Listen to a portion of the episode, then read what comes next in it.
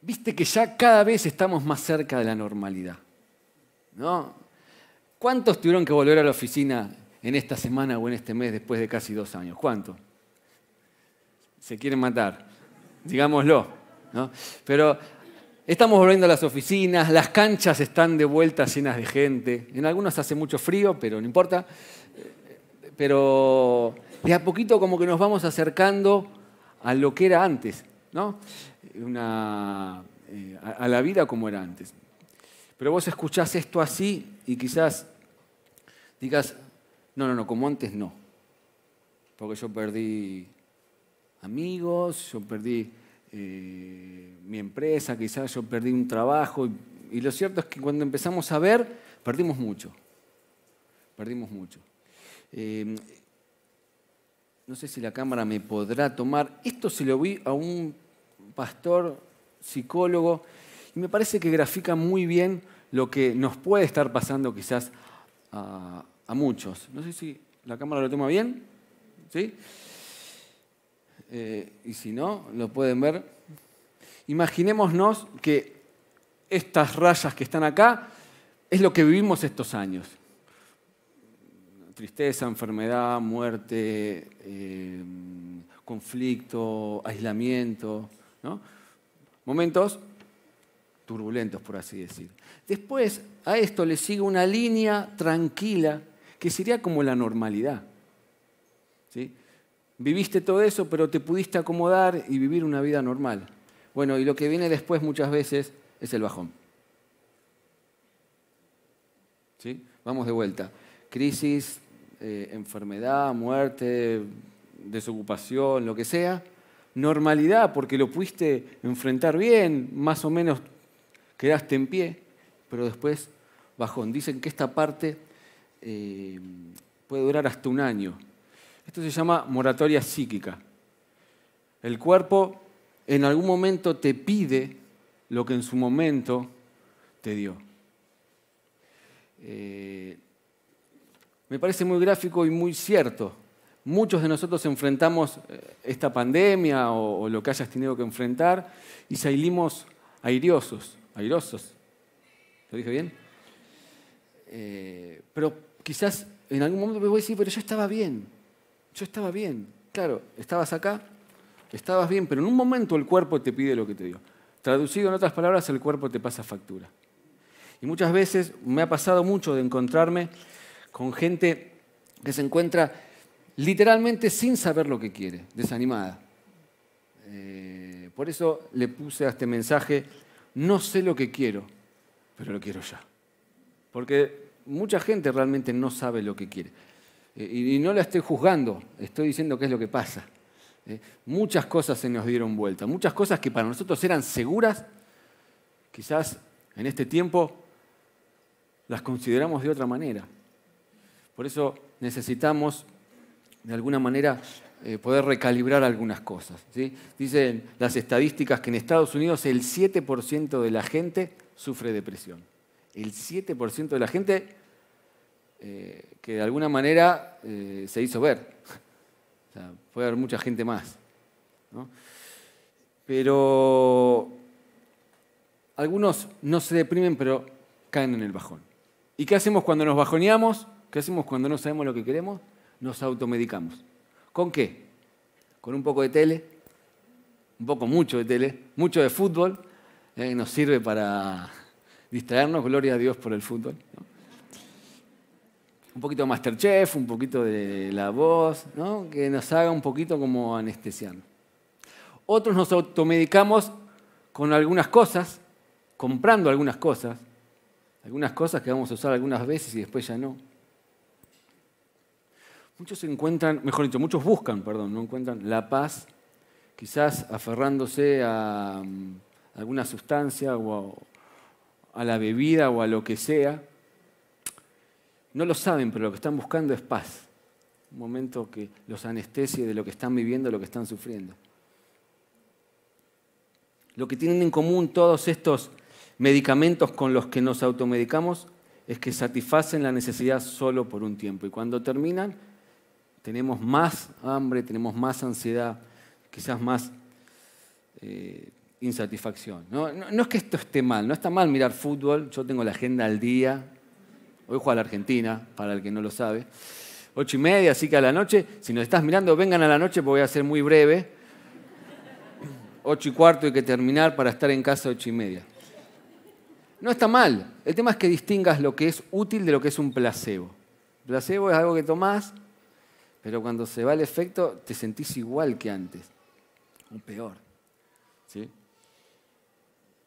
Algunos queremos vender todo y mudarnos al Himalaya, hacernos monjes y no saber más nada de nadie, o mudarnos a una isla desierta, ¿nunca te pasó?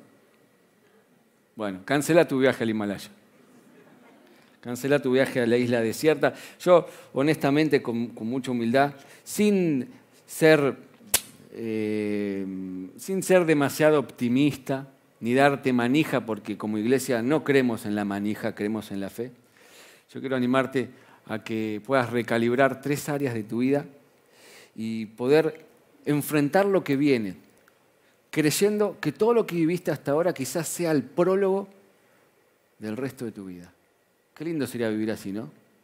Sabiendo que todo lo que hice hasta ahora, todo lo que logré, todo lo que tengo es solamente el comienzo y queda mucho más por delante. Y no caer en esto que a veces nos pasa, que no estamos mal y no sé por qué. ¿Y qué querés? No sé qué quiero, pero lo quiero ya.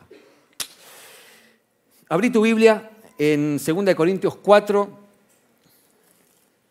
2 Corintios 4.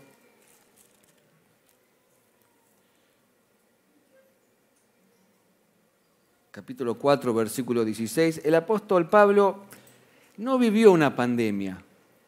Creo que no Solamente lo habían perseguido un poco, lo habían apedreado, lo metieron preso, lo sacaron, lo proscribieron, lo, eh, volvieron a perseguir, lo volvieron a, apedrear. Pero él seguía trabajando. De alguna manera se mantenía en pie y nos da el secreto, por así decir, que está en el versículo 16. Dice, por tanto, nosotros no nos desanimamos. Al contrario, aunque por fuera nos vamos desgastando, por dentro nos vamos renovando día tras día. De alguna manera vemos dos aspectos que son las primeras dos dimensiones que quiero que veamos. La primera es lo exterior. Y Pablo está hablando específicamente del cuerpo. Eh, si nos atendemos al texto, en verdad él está hablando de, de su cuerpo. ¿No te pasó en estos días que volvemos a congregarnos de golpe, te encontrás con los hijos de tus amigos que eran chicos y ahora crecieron? ¿No? Como si, wow, ¿cuánto creciste en la pandemia? Es inevitable el paso del tiempo, pero también te pasa de que te encontrás con tus amigos y vos decís, che, qué viejo que estás. El otro día estuve en una reunión de pastores por Zoom y vi a un par que no veía hace mucho y digo, chau, la pandemia lo pasó por arriba. Está más viejo, está más canoso, está más pelado. Y yo digo, pero lo mismo de pensar el de mí. Estoy más viejo, estoy más canoso, estoy más pelado. Y es inevitable el paso del tiempo. El exterior se va eh, desgastando. Nuestros hijos están más altos, pero nosotros estamos más viejos. Pero miremos más allá de nuestro cuerpo y pensemos en, el mundo exterior. Eh, yo quiero animarte a que recalibres ahora tu mundo exterior. ¿sí? Vos y todo lo que te rodea. Y vas a ver, probablemente en esta pandemia perdiste algunas cosas. Algunas cosas cambiaron de tu mundo exterior.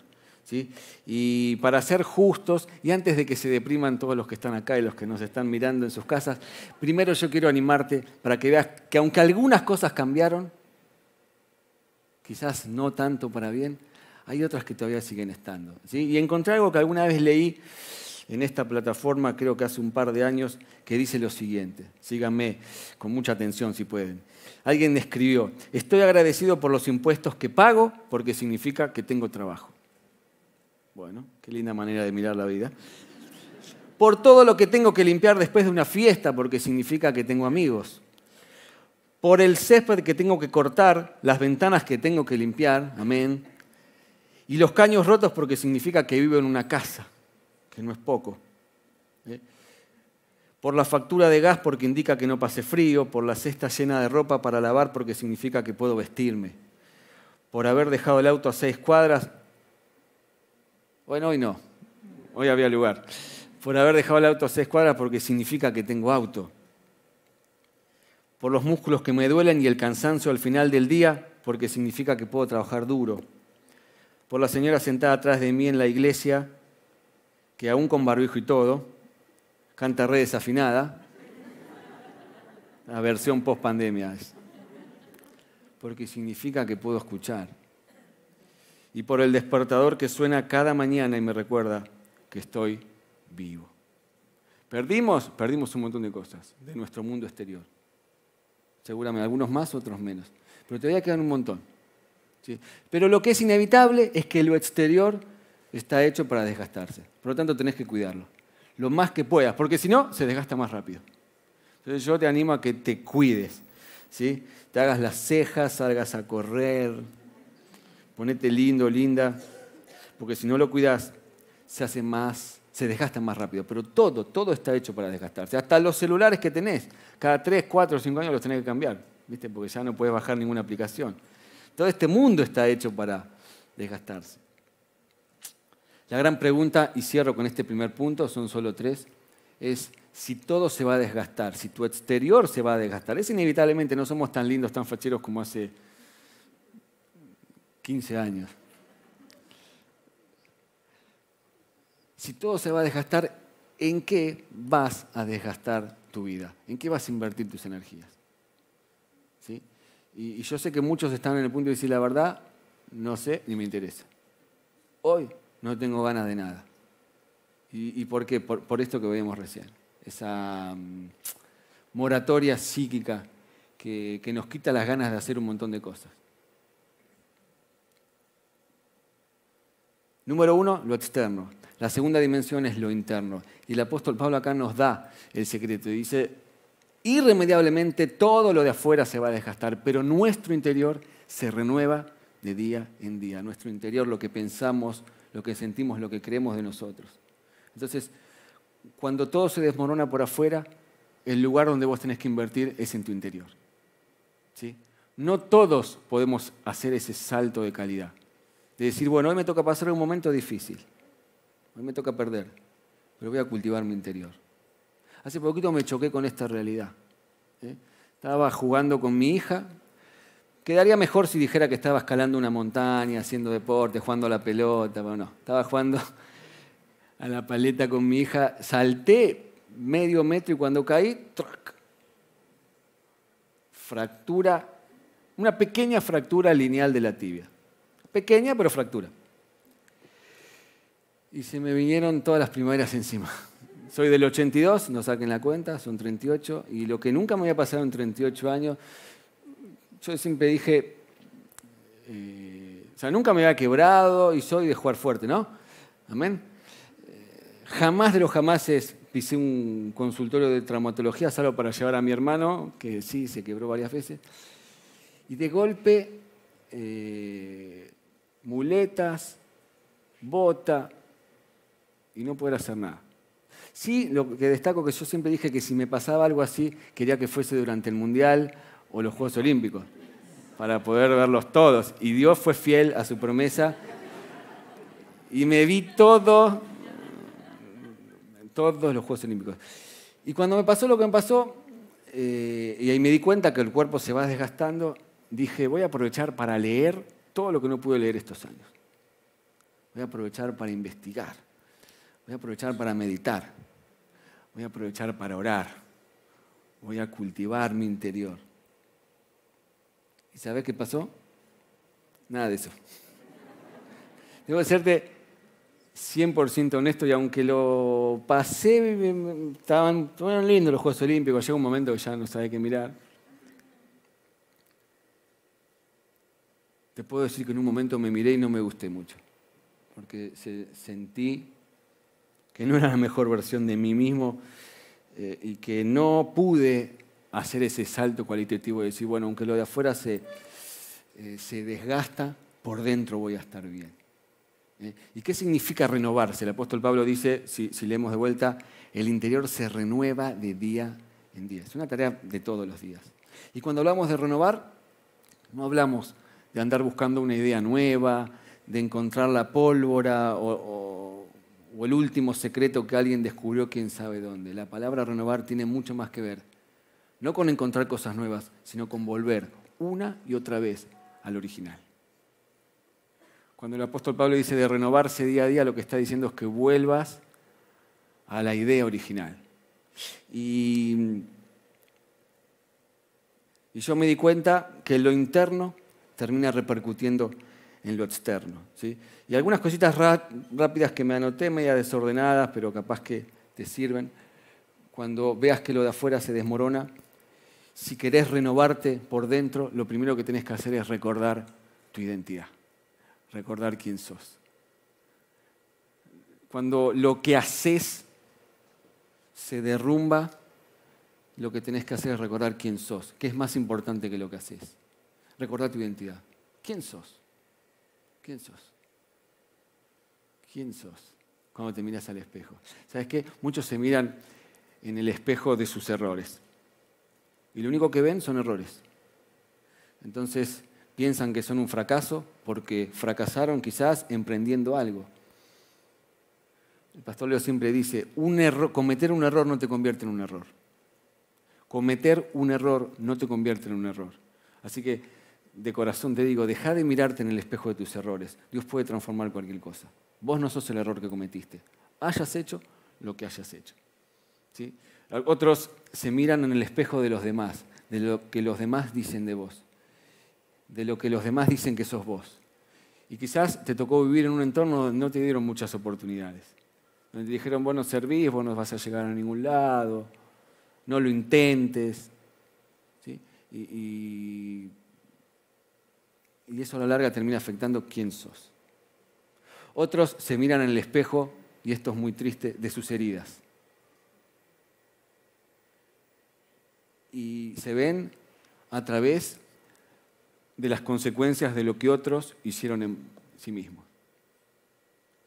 Eh, dicen las estadísticas que cuatro de cada diez personas fueron abusadas en cualquiera de las formas de abusos que hay, que son varias. Cuatro de cada diez, ¿no? ¿Está bien la estadística? Y el que nunca lo sufrió no lo entiende, pero el que lo vivió sí, y sabe que eso lo marcó. Y quizás alguien afectó tu, imagen, tu, integridad, tu, decencia, por así decir, y tu vida quedó marcada por eso. Pero yo quiero decirte que si te animás a dejar de mirarte en ese espejo de las heridas, nosotros entendimos eso, por eso la iglesia tiene un grupo especial para personas que, fueron abusadas y en cinco encuentros tratamos de acompañarte para que descubras eh, qué fue lo que pasó, para que lo puedas verbalizar y puedas encontrar sanidad a tu corazón, que es lo más importante. Y no lo decimos mucho porque tratamos de conservar eh, el anonimato de las personas que pasan por ese espacio pero si te pasó, queremos ofrecerte ese lugar para que Dios pueda completar la obra que, empezó en tu vida y puedas encontrar sanidad y dejes de mirarte a la luz de lo que te pasó, quién sabe hace cuánto. Deja de mirarte en el espejo de tus errores, deja de mirarte en el espejo de lo que dicen los demás, deja de mirarte en el espejo de tus heridas y empezar a mirarte en el espejo de Dios.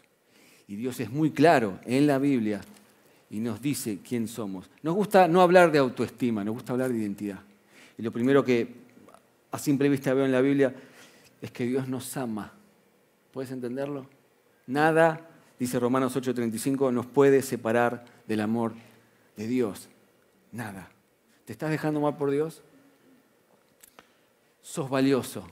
Salí de la trampa del rendimiento.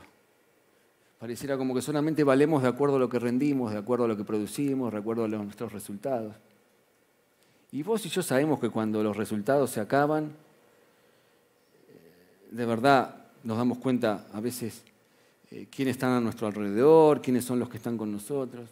Deja de caer en la trampa del rendimiento y empezá a mirarte como Dios te ve, como alguien valioso, como alguien único. No finjas ser quien no sos. A veces nos pasan cosas y queremos ser los que no somos. Decían en el primer servicio, ¿querés hacerte el malo? Y sos un tierno, ya lo sabemos. Sé vos mismo, recupera tu identidad, aun cuando lo de afuera se desmorone. Tu identidad está marcada por lo que Dios dice de vos. Es que yo no me veo siendo tal cosa, y ese es el gran problema. Hasta que vos no te veas, nada va a pasar. hasta que vos no te das como Dios te ve, no vas a tener un interior lo suficientemente fuerte que te permita enfrentar lo que pase por afuera. Recordar tu identidad, recordar tu llamado. Dice la Biblia también, irrevocables son los dones. No importa lo que te haya pasado, Dios te llamó, ayer lo vimos en el grupo que se anotaron 35, vinieron 51 personas que quieren empezar a servir al Señor. Y decíamos, Dios te creó con un llamado, con un destino. Nada ni nadie puede robártelo. ¿Sí? Irrevocables son los dones. Si, si en algún momento estuviste sirviendo a Dios en un lugar con ciertos dones y hoy no estás más ahí, bueno, se terminó ese lugar, pero tu llamado sigue siendo el mismo. Tengas o no tengas ministerio, tengas o no tengas iglesia. Nadie puede robarte tu llamado porque eso es irrevocable. ¿Sí? Nadie puede robarte tu destino. ¿Qué tenés que no podés perder todavía? Tu destino. Esto lo dice Max Lucado en un libro que me pasó Seba. Dice, aferrate a tu destino, grabalo en tu corazón, aunque pueda parecer que las calamidades quieran desbaratar tu vida, no lo van a lograr porque vos seguís teniendo tu destino. Vos seguís teniendo tu destino. ¿Eh? Eh, el libro habla de la historia de José, no tengo tiempo para meterme en eso. Alguien que perdió su familia, su casa, su dignidad, le hicieron de todo, pero él sabía que Dios lo había llamado para algo y aún en la cárcel no perdió de vista eso. Y el tiempo es tu mejor aliado. Créeme que el tiempo es tu mejor aliado. Hoy te cuesta entenderlo, el tiempo es tu mejor aliado. Ya me vas a dar la razón. ¿eh? Nadie puede robarte tu destino. ¿Sí? Aprende, o sea, no te olvides de amar. La Biblia dice que somos hechos imagen, a imagen y semejanza de Dios. Dios es amor. El amor es la fuerza más poderosa que hay, porque Dios es amor. No te olvides de amar. ¿sí? Y aprende a rebotar. No lo conseguí porque eh, no me esforcé lo suficiente, pero ¿viste esos muñecos inflables? En un momento se ven. En un verano fue furor en la costa. Que los golpeas y se vuelven a levantar. Eh, nosotros tuvimos uno, ¿no? Nuestras hijas jugaban con eso, no sé qué pasó. Y le pegás y se vuelve a levantar, y le pegás y se vuelve a levantar. Y los chicos juegan con eso, le pegan con un bate y descargan su ira, y el muñeco se vuelve a levantar. ¿Por qué se vuelve a levantar? Porque en la base, adentro, vos no lo ves, pero adentro tiene algo tan fuerte, tan pesado, tan firme, que por más que lo tumben, se vuelve a levantar. Y vos y yo tenemos que aprender a consolidar nuestro interior para que cada vez que el mundo exterior nos tumbe, podamos rebotar y levantarnos de vuelta. Tu interior va a definir tu exterior. Y aunque todo afuera se desmorone, si sos capaz de renovarte por dentro, vas a rebotar. Para abajo o para arriba, para abajo o para arriba, las veces que haga falta. Y créeme que mientras vos esperás que el exterior cambie, Dios está trabajando. Dios está trabajando. Dios sigue trabajando. Aunque no lo veas, Dios sigue trabajando. ¿Sí? Hay una frase que leí la otra vez que dice, todo buen suceso requiere de un proceso.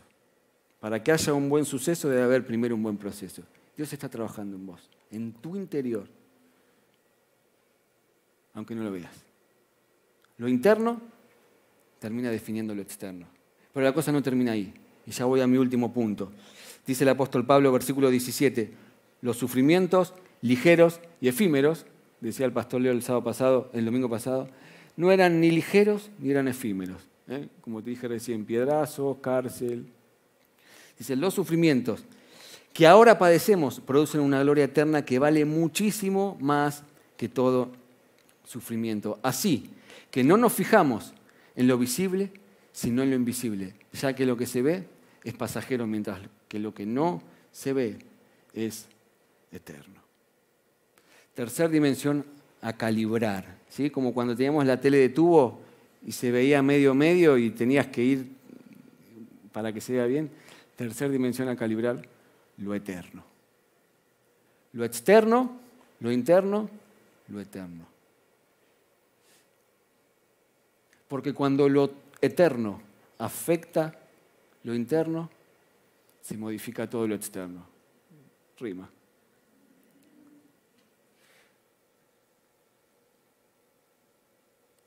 Pablo le dice a Timoteo en una de sus cartas, echa mano de la vida eterna.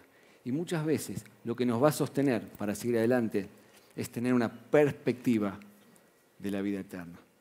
Saber que un día el Señor va a venir, va a tocar un botón, todo este sistema se va a resetear, viviremos en un mundo nuevo, en un cuerpo nuevo donde dice la Biblia que no va a haber ni más llanto, ni dolor, las cosas viejas habrán pasado y todas van a ser hechas nuevas. Si vos aprendés a vivir esta vida con la perspectiva de lo eterno, eso va a revolucionar tu interior y te va a permitir soportar cualquier cosa que pase afuera.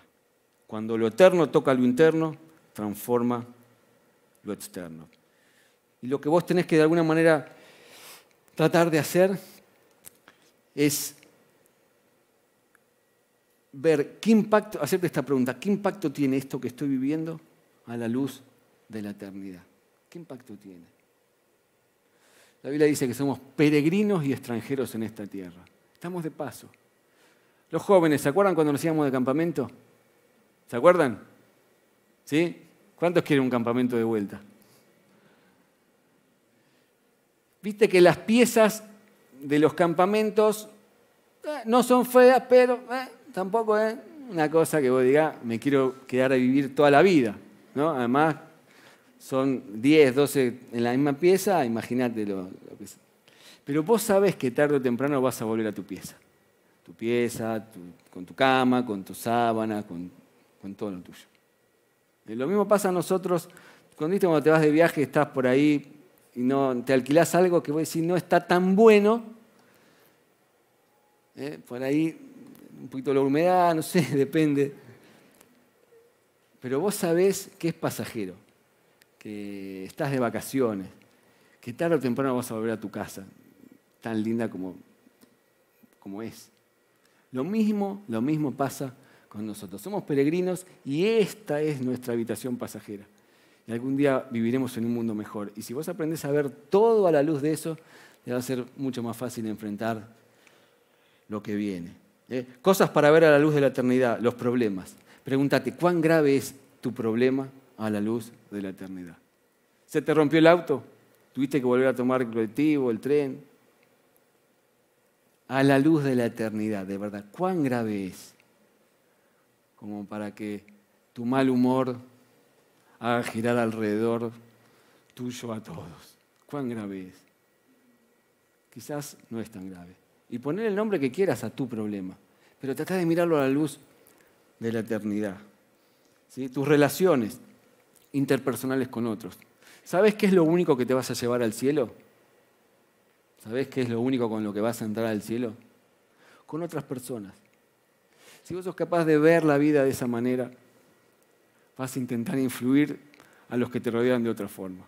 Me encanta ese cuadro que dice que vamos a entrar al cielo y van a decir, ahí viene Tavo, ahí viene Tavo, pero no viene solo. Viene con 500 chicos que ganó en la quinta rescate para el Señor. Y vas a entrar así, Tavo, vas a entrar con ellos. Y cuando empezás a ver la vida de esa manera, es más fácil. Tavo tiene una quinta de rehabilitación, no sé cuánta gente pasó ya por ahí, un montón. Eh, es uno de los proyectos más impresionantes que, que, podés conocer. Y él va a entrar con 500, 1000, no sé. Y eso ver la vida de esa manera te permite enfrentar el día a día de la quinta de otra forma. Eh, ver las cosas a la luz de la eternidad te permite servir al Señor de otra manera. Ayer éramos un montón buscando, estamos tratando de encontrar un lugar de servicio a cada uno. ¿Sabes una cosa? En el cielo, ¿sabes lo que vamos a hacer todo el tiempo? Servir al Señor. Ojo, acá, como siempre dice nuestro querido pastor Leo, eso de que en el cielo vamos a estar en una nube con pañales tocando el arpa, no sé de dónde salió. No sé de dónde salió, es mentira. ¿eh? Algunos no sabemos tocar ningún instrumento, no queremos usar pañales. Eso no es así. ¿eh? En el cielo vamos a tener trabajo y vamos a trabajar de lo que nos gusta. Bueno, a algunos no les gusta trabajar, pero, pero es así. Vamos a servir toda la vida al Señor. Por eso, nada mejor que empezar a practicar acá en la tierra. Y hay un montón de lugares eh, donde necesitamos gente que, disponga quizás de una, dos o tres horas para servir como voluntario en esta iglesia que cada vez hace más cosas y cada vez más eh, necesita de, personas. Vengan los músicos, ya estoy terminando. Ver las cosas a la luz de la eternidad te hace hasta ver eh, el ocio de otra manera. ¿Nunca te pasó estar haciendo zapping y ponerte a ver esos canales, están arriba de todo en la grilla, ¿no? Canal, en mi caso, el 1636, no me acuerdo. Son esos canales de viajes donde la gente dice, no sé, hay uno que se llama, hoy a la mañana veíamos, nadando en lugares secretos. Son unos paraísos impresionantes que es difícil llegar, ¿no? Están todos nadando. O de golpe, excursión a Alaska. ¿No los ven? Y decís, wow, qué ganas de estar ahí. Qué ganas de ver, decíamos en el primer servicio. A mí me dijeron que la aurora boreal, no me trabé, de Noruega es una cosa impresionante. Seba me decía que le gustaría hacer un safari por África. Yo a veces pienso y digo, yo quiero todo, todo junto. Y yo digo, ¿me dará el cuero para todo eso? ¿Me alcanzará la vida? ¿Me alcanzará la plata? Pero hablando la otra vez con el pastor Emilio, no está para chequearlo. Lo tengo esto no está en la Biblia claramente, pero lo voy a chequear. Yo creo que en la eternidad vamos a poder conocer todos los lugares paradisíacos mejores todavía. Que tienes unas ganas bárbaras de conocer acá y sabes que está difícil. Hay gente que nunca salió, no digo que de su país, de su provincia, de su pueblo. Yo quisiera volver a España, ver a mi hermano, estar con ellos, firmo ¿eh? y hacer algunas cosas más. Pero ya me relajé, porque sé que si por distintas razones no puedo hacer mucho más, tengo toda la eternidad. Dice la Biblia que va a haber lagos, árboles, frutos impresionantes. Así que, bueno, hay unos, Apocalipsis 21 lo describe de una manera maravillosa paisajes bárbaros que serán de sanidad para las naciones, dice. Así que yo me relajé. Si no será en esta vida, viajaré en la próxima.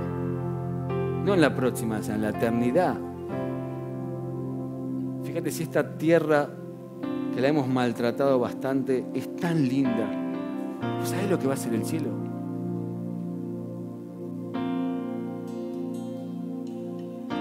Mirar la vida desde la perspectiva de la eternidad te, te permite crear distinto a tus hijos. Mis hijas saben, yo les digo, ustedes para los 18 tienen que haber aprendido a tocar un instrumento, hablar un idioma y hacer un deporte. Un presupuesto, ¿eh? Pero también entendí que si creo en la vida eterna, mis hijas se tienen que encontrar con Dios. Y lo van a hacer a través mío. Y eso no cuesta plata.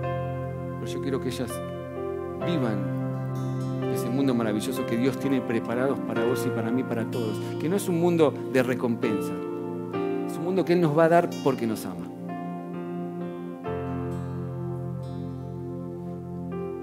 La perspectiva de la eternidad te permite enfrentar la enfermedad de otra manera, porque estés peleando contra lo que estés peleando.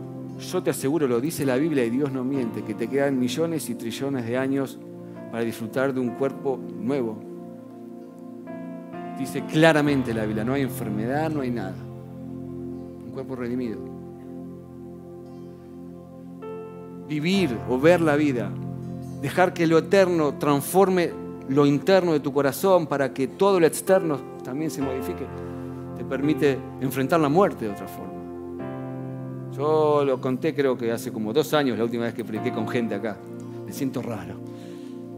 Dije que yo sé que si cruzo la calle y pasa el uno, como está pasando ahora, ¿lo viste? ¿Lo vieron? Estaba armado. Siempre pasa rápido. Y como soy distraído, podría pasar que no, lo vea. Yo sé que a mis hijas nunca les va a faltar nada porque la Biblia es clara. Dice, no he visto justo, desamparado, ni su descendencia que mendigue pan. Entonces me cuido, tengo un seguro de vida, todo, no me quiero ir.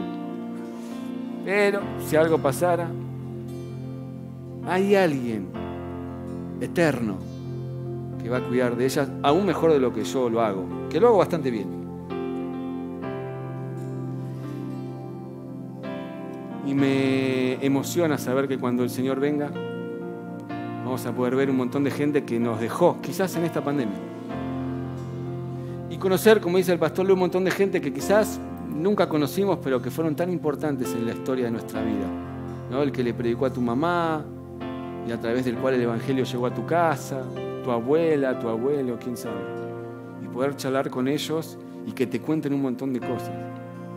Así va a ser. Viste que no es tan grave que se rompa el auto al fin y al cabo.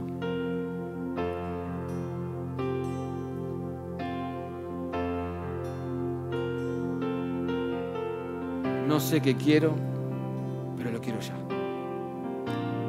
La eternidad, pero lo más importante, más que la eternidad, que te puedas encontrar con el eterno. Nosotros no somos una, eh, una iglesia basada en una filosofía de vida. No, no, no es que creemos por supuesto, creemos en la Biblia, pero no es que tenemos un listado de cosas para hacer que están bien, otras que, están mal. Nuestra fe está basada en una persona que murió, resucitó al tercer día y hoy está sentado a la diestra de Dios, no cantando con los ángeles, no durmiendo la siesta, dice que intercede por nosotros, Jesucristo. Es vivo y es tan real como la persona que está al lado tuyo. Tocalo si puedes. Más real todavía es el Señor Jesús. Y él dijo, el que de mí beba no tendrá sed jamás. Yo sé lo que quizás te falta. Eso que querés, que no le encontraste nombre ni apellido, probablemente se llame Jesús. Y el día que te encuentres con Él y aprendas a ver la vida de otra manera, te puedo asegurar que tu interior se va a revolucionar y con eso todo lo que está afuera también va a cambiar.